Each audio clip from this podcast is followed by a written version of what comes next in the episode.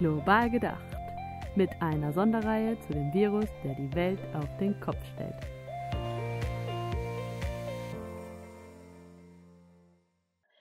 Herzlich willkommen zu einer neuen Global gedacht Folge von unserem Südafrika-Special zu Corona. Heute ist Donnerstag, der 2. Juli 2020 und wir haben eine kleine Überraschung, denn wir sind heute nicht wie gewohnt zu zweit, sondern zu dritt. Neben Jonas aus Port Elizabeth und Johanna aus Berlin ist uns heute auch Dambisa Dube aus ähm, Centurion zugeschaltet. Ähm, ich freue mich sehr, dass das heute geklappt hat. Hallo Dambisa, hallo Jonas. Hallo Johanna. Morgen. Ähm, in der letzten Folge hatten wir ja über die Demos, Versammlungen, Thema Black Lives Matter und so weiter gesprochen und haben da eben sehr schnell für uns festgestellt, dass wir nicht unbedingt die Richtigen sind, um da alleine die, über die Bewegung zu philosophieren und zu reden. Ähm, und hatten dann das Gefühl, dass wir uns da irgendwie eine, eine, andere Stimme noch wünschen. Und da ist Jonas auf die Idee gekommen, Damisa einzuladen. Und Damita hat sich bereit erklärt, heute mit uns diesen Podcast aufzunehmen worüber wir uns äh, sehr, sehr freuen. Ähm, liebe Dabisa, wie ich von Jonas erfahren habe, sprichst du auch Deutsch äh, und trotzdem werden wir sicher auch ins Englische switchen, ähm, um einfach besonders bei diesen speziellen Themen eine Wohlfühlsprache für uns zu wählen, ähm, für uns alle zu wählen vor allem. Ähm, ich fände es einfach super, wenn du dich mal kurz vorstellst, ein paar Hintergrundinfos zu dir gibst ähm, und sagst, wo du dich gerade genau befindest und was du vielleicht machst, wenn du nicht mit uns podcastest. And feel free to talk English or German, however you want. Thank you, Johanna. Ich rede erstmal ein bisschen äh, Deutsch. Nein, ähm, erstmal äh, auf. Ich, ich kann mich einfach besser auf Englisch ausdrücken. Ich hoffe, das ist auch okay. Das ist super. Okay, perfect. Hi everyone. Um, my name is Dambisa Dube. As Johannes already introduced me, uh, I'm a 28 year old uh, lady, originally from South Africa, uh, born and raised a little bit in Eastern Cape. Uh, went to school in uh, Germany as well, and also in KZN. I have a political science background. That's what I studied. I also come from a family which has always been quite involved in politics. I think that influenced my interests. Um, what am I doing on a normal day? I work for a GIZ as an advisor, a technical advisor, in a program that focuses on youth development, community engagement, and exchange. Um, yeah, I do a lot of community work myself, so it's something that's really close to my heart. Um, yeah, I'm also a social person very extroverted, um, try to do my bit for my community. Um, yeah, and occasionally also have a good time. So I think that gives you a little bit of a summary of who I am. Nice. Thank you. Um, and of course, we are really interested in how the corona situation is in Gauteng, where you are right now, since especially is considered as one of the hot spots uh, in South Africa, at least in the last couple of days um, yeah, maybe you can just give us a bit background on how this is in your everyday life. So the situation in Gauteng, um, to be very honest, I, I find myself in a rather privileged situation. So, um, as you've mentioned, um, Johannesburg, or rather Gauteng, has become the new epicenter, and the cases are rising every day. We see it all the time. Um, but I live on my own in, a, in an apartment with my with my daughter and in a residential area. And I must say that this reality is completely different than somebody else who's living maybe in a township or in a rural area. Or yeah, I think I can afford to sort of switch off and be in my own space and take all the necessary precautions without feeling like I'm constantly exposed or in danger. So and also I'm a little bit corona fatigued. We're reading it in the news all the time. It's it's a topic at work, it's a topic in family group chats, it's just everywhere. Um, and without taking away the seriousness of it, I think I also um, again this goes back to privilege just be make sure that i can just switch off and, and consume the news that i can consume and take the necessary precautions that I, I can take and that's all i i can currently do right now so yes um, I feel it, but also I can afford not to really feel affected. I don't know if that makes sense. Mm, it, it does. does. It does. I think like Jonas and me had the same outcomes the last weeks. Like it's it's a bit a little bit. It feels enough, like enough for all of us, and we need to to uh, switch off sometimes and get off from Corona topics. Um, yeah, and like I don't know, let's come a bit to, closer to that topic. Last last week we we talked about that the lockdowns get a bit loose and that you are allowed to meet maybe again mm-hmm. in or you you at least to leave to allowed to leave the houses a bit. I think in some parts, not in all. Uh, and we talked about the Black Lives Matter um, movement in that. And I'm very curious because I was kind of surprised when Jonas told me last week that in Eastern Cape it wasn't such a big thing. And I think I was maybe expecting it could be a big thing. And that was also the initial reason to ask Dambisa to join us today. Dambisa, maybe you can give us a bit your perception, your experience of how do you live and feel the Black Lives Matter movement in, in South Africa or in your area. Um, yeah, is there is there something happening? Yeah, this is actually an interesting question. I reflected on it a lot. Um, I think it's important also to bear in mind that the Black Lives Movement, um, or at least you know the, the the fact that it's been coined the Black Lives Matter movement, really started in America. This this whole um, movement per se, not not um, racial relations and, and and fighting that. That's always been around, but the Black Lives Matter movement is really something that has been influenced um, and triggered by the African American experience. And um, it makes sense that because it's got such a huge following in America connected to p- police brutality, the reality of Black people, and also structural racism, that this would obviously trickle down into um, other countries. That because we are constantly consuming American culture um, and there are Black people everywhere. But I think it's also important to to differentiate that movement that is very much situated in America and influenced by the Black American culture and race relations in every other country. Um, and I think it's it when I look at it that way, for me, it's not an automatic thing that because there's Black Lives Matter protests that started in America and now have trickled down everywhere, that automatically this will happen all over the world. The dynamics are very different in South Africa. I think we have a very different kind of relationship with transformation and racism in general. And I think if you look at the time right now where there's Corona and people have very different kind of priorities it's just not an automatic thing that people are going to be on the street because of race relations. What i have seen though is that people are frustrated about other things basic needs access to certain things uh, gbv there's been a spike in gender-based violence.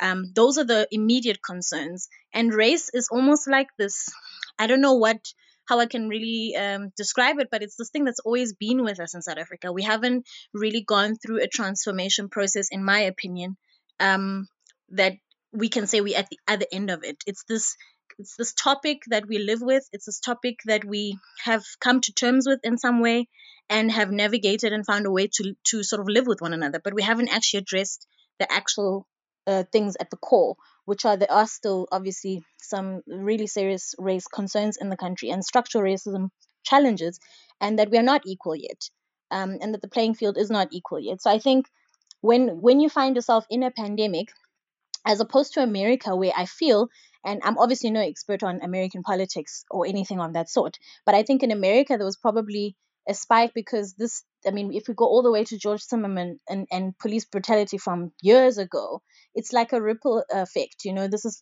or a domino effect. There's been so much happening. And I think now this most recent death of George Floyd was just one of many frustrations that they had.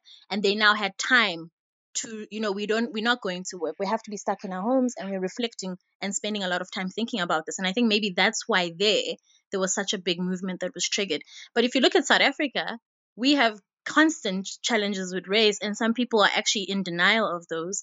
It's just not a natural. Um, uh, you can't expect that during a pandemic, when people are worrying about other basic needs, that this would be top of mind. I hope that makes sense. Yeah, yeah it does.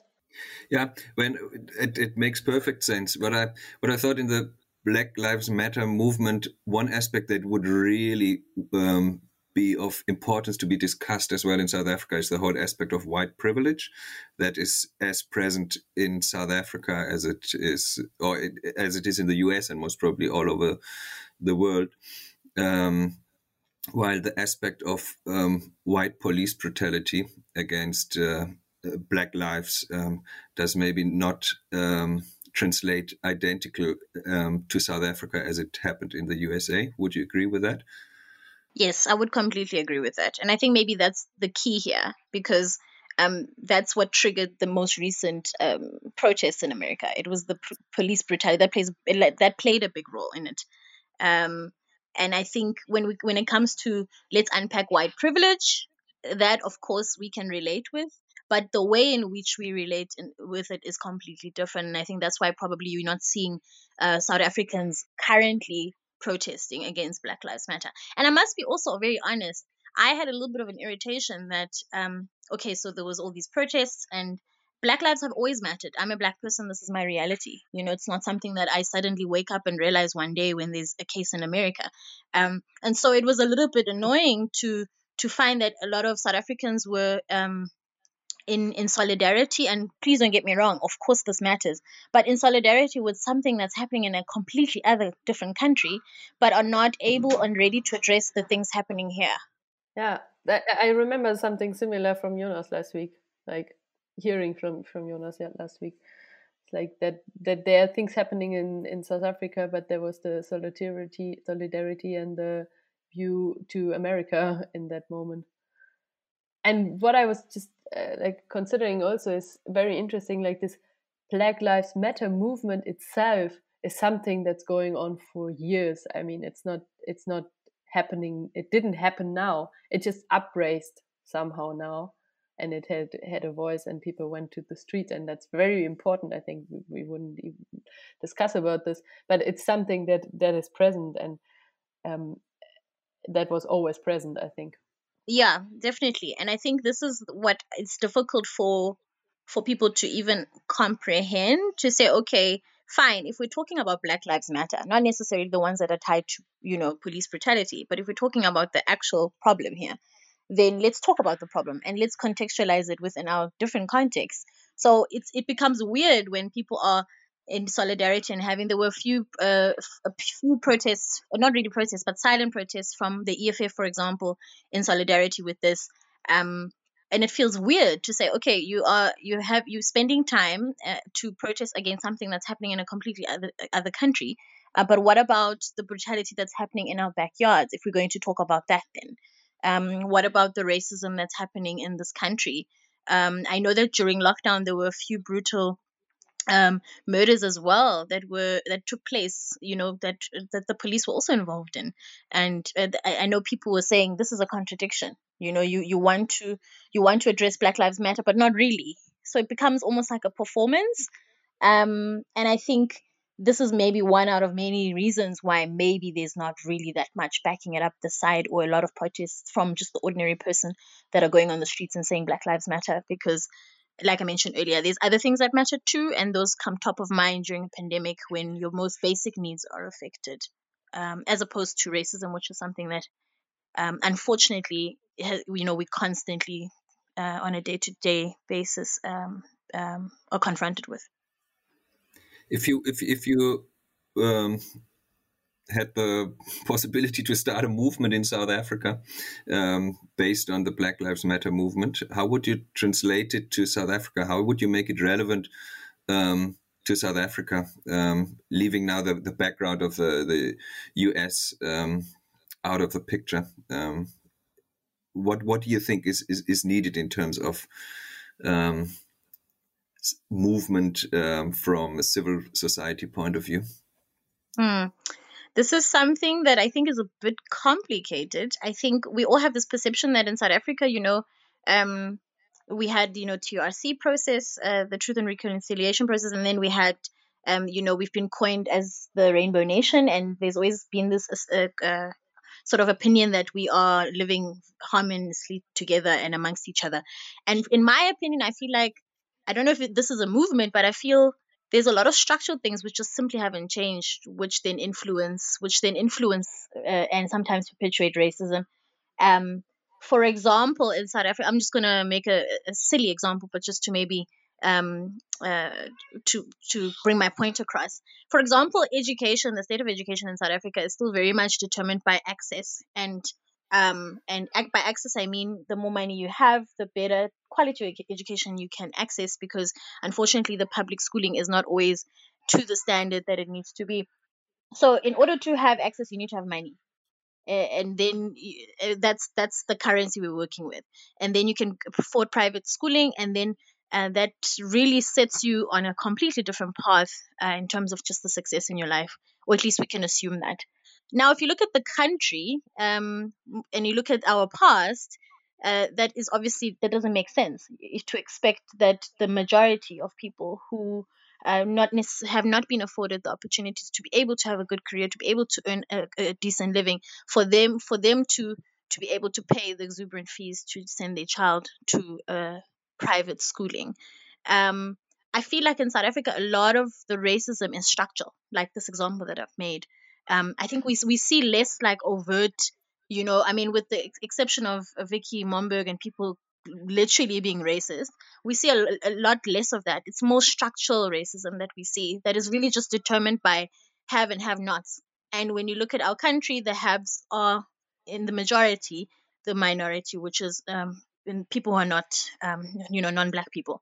So I think when you when you when you look at that, structural racism is complicated. So it needs it needs really to be backed up by the ruling party. Structural things need to be changed, and I know that there's been efforts. You know, things like the BEE um, and and affording access to uh, people of color um, to to certain jobs, to opportunities. But I think it doesn't just end there. I think the structural part is important. We also need to have conversations and address some of the uncomfortable truths when it comes to these things. If I look at my peers, I'm always having these conversations with people who share my experience. So, black people. I'm very rarely having uh, this kind of conversation with people who are non black. Um, it's it's very uncomfortable. There's just also not enough spaces. If I really think about, okay, if I really want to confront and I want to understand the experience of somebody who's who's non-black, and I want them to understand mine, and, and for us to get a better understanding of, listen, we are different we are living different realities and the playing field is very different for me versus it for you. It's difficult. I wouldn't even know where to start. So i think in summary something structurally needs to happen and gov- the government plays a big role obviously civil society as well but also we need spaces to be able to address some of these things. And when i say spaces i don't want to take for granted that social media has become that space in, in, in many ways. Um, but it's also not enough. And social media is also not representing the majority of people. You know, it's really just very few who are on social media and have the tools and are able to have a conversation and address things head on. Um, I think a movement, a protest is simply just not enough, to be honest. Just going on the streets is simply not enough. Um, we know that that gets the attention, but it doesn't address the things that are really at the core. Um, so I don't know. I don't know what what we need in South Africa, especially when you look at it two decades later. You know where you would have expected some some change, and and and there has been, but not significant change. So something structurally needs to happen would be my yeah. my answer. Okay. Yeah my, my question would would have been like we, there needs to be a movement to trigger certain structural change. So what does that movement have to stand for and and, and advocate for? Um, I, I fully agree with what you say what irritated me over the past couple of weeks was when we if I use your example of the education system, I agree with you. Um, even if everyone had the money, the, the, even the middle and upper class schools don't even have the capacity to accommodate everyone. So the majority of children need to be provided with a school system that delivers similar quality education. And when I saw that after 26 years, um, there were 3,500 schools that had no water connection, you know, not even water tanks, no running water, no sewage.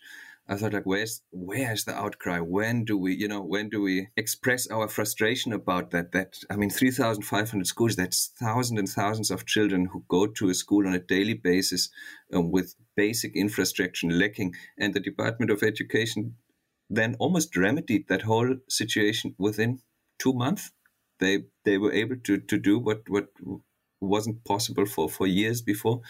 So um, yeah, I, I feel you with that. I feel you with that inequality, with that disadvantage that that the majority of our our children are facing, um, and. Uh, I personally wait for that that outcry and that movement, and people must be on the street and say there's certain things that are just not correct, and a lot of them have to do with our past um, prior to 94.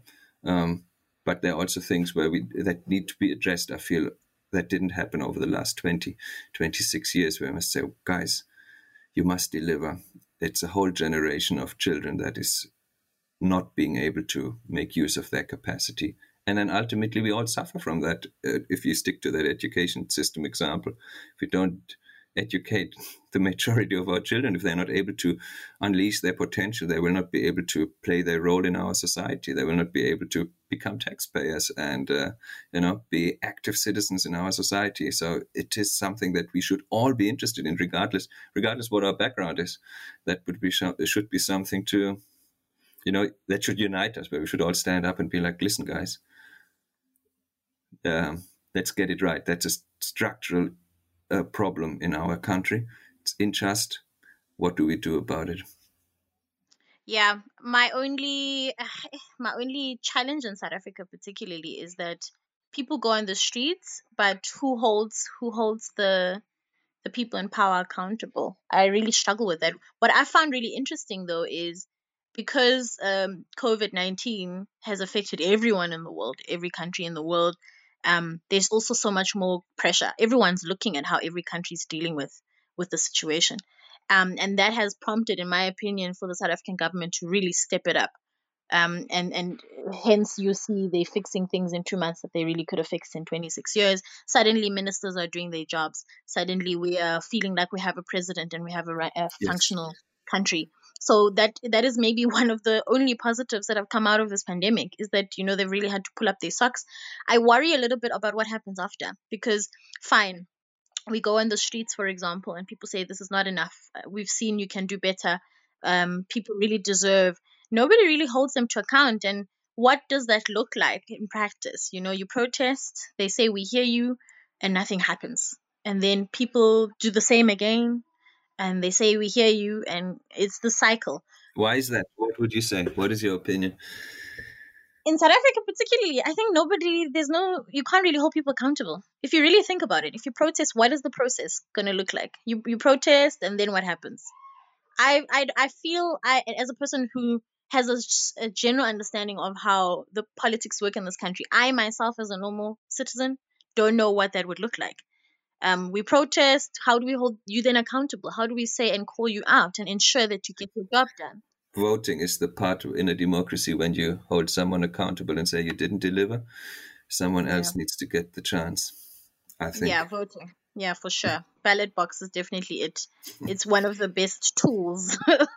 but I think uh, that even that's not enough. I don't know. And to be honest, Jonas, I think also people get um, it becomes normalized. I mean, 26 years later, people uh, have almost accepted, not everyone, but I think some people have accepted that, oh, okay, you know, our government under delivers, we take what we can get and we're just yeah. happy we can vote. We can we can vote every other year. So I think also at some point people get no longer have the energy to constantly hold um, the government to account, and also it's unfair to expect expect people to constantly protest for things mm-hmm. to mm. get done. Yeah, maybe one one aspect just to, and I'm not sure whether we even have time still, but it's it's interesting. I had a, I feel holding a government accountable that is um, on on macro level, but I feel we're somehow lacking it in South Africa on a micro level as well. You know, there's the principal that doesn't do his job, but he's a respected person and kind of wants to. No one is kind of you know wants to tell that person, you're not doing your job, ABC, you know. Um, it's a question of respect very often. And I, maybe that whole accountability uh, problem does not only happen on national level, but it maybe really happens on micro level. Um, and that's something we, we might also have to look at. Um, I have a friend at the municipality, um, not at this one, in another municipality, who um, always shares with me that that no one wants to give the directors the negative feedback because it's culturally rude for them to do that. And um, he's a white South African. He, they always say he has to be the one who does it because in his culture it's accepted to give feedback, you know. Um, and I hear that very often, like that whole thing of hold uh, hold your waitress accountable. Uh, Jonas, can you do that? You're white. Um, you give negative feedback, blunt in the face. Um, so maybe there's even a cultural component to to to accountability on micro level of on interpersonal level you know like can i can i give feedback to my principal um, because i'm I'm not happy with his performance, what he delivers in the school, but he's a very respected person in my in my community. So it would be disrespectful. I'm younger, I may be female. How can I how can I give that? I'm not sure. Does that make sense, or am I completely off track here?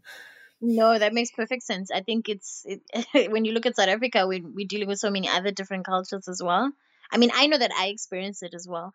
Um, holding anyone to account is difficult, but then when there's a cultural element in it, it's it's even harder to do so. And I think that's why there's a tendency to turn a blind eye or to accept to accept that oh things are this way.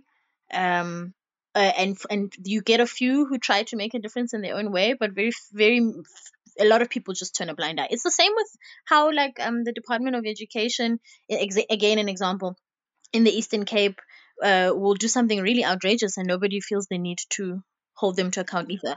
It's very strange. It's looking you can see it blatantly, but because of the people who are holding the positions, nobody will say anything or, or at least um, yeah, hold them to account. So I think accountability is a, is a tricky one in South Africa. And also the process of it, uh, like I mentioned, is a bit, it's an ongoing thing and you need consistency, uh, which the government lacks. And I think also people just don't have the energy to constantly be protesting every day. Thank you, guys. I was just listening the last minutes. Uh, very exciting to hear you both chatting between Gauteng and um, Eastern Cape. Um, actually, my initially uh, last question would have been um, to Dambisa. What is could be a message you would like to give out to that topic on? I mean, Black Lives Matters or this discussion. But I think now we ended in in a very interesting uh, discussion, which could reach out to South Africa. I don't know. We can consider this to public publish this episode a bit in South Africa, Jonas. Um, maybe you want to give a, a, short message to listeners or possible listeners in South Africa for what they could do in that uh, moment.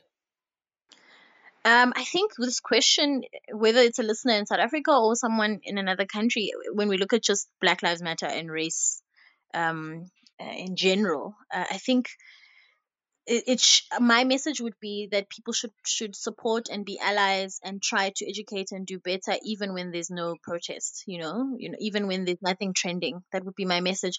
Um that also becomes frustrating. I think it's important that people do get on, on the streets and support um but i think it's also even more important for people to do that even beyond the protests. So to really find out in your various communities and speak to the people of color um, and find out what you can really actively do um, uh, beyond just protesting, because race relations and and, and and dealing with that kind of stuff is not something that ends in a protest.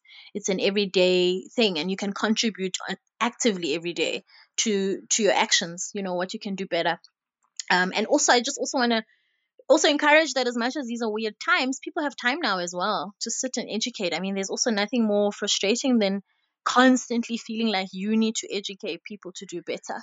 People people have access now. People have time. Talk to your friends, uh, find out, research, do better, and actively do better, and not just um, always attach doing better to a movement or a particular time and place. You know, just some consistency is needed.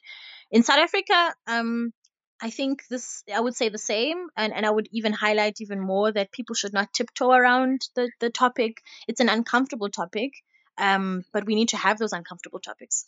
It is an uncomfortable topic. I can state that for my state that for myself. I, it's something I don't feel always comfortable because I'm constantly in that moment. I'm thinking I can do something wrong, and uh, thank you very much, Dambisa. I think it was really nice to have you here, to have to listen to you, to give that statement for the end. And it's something I take with me, I can say. Like informing, asking the people, go open to the people is something we all can take a part of.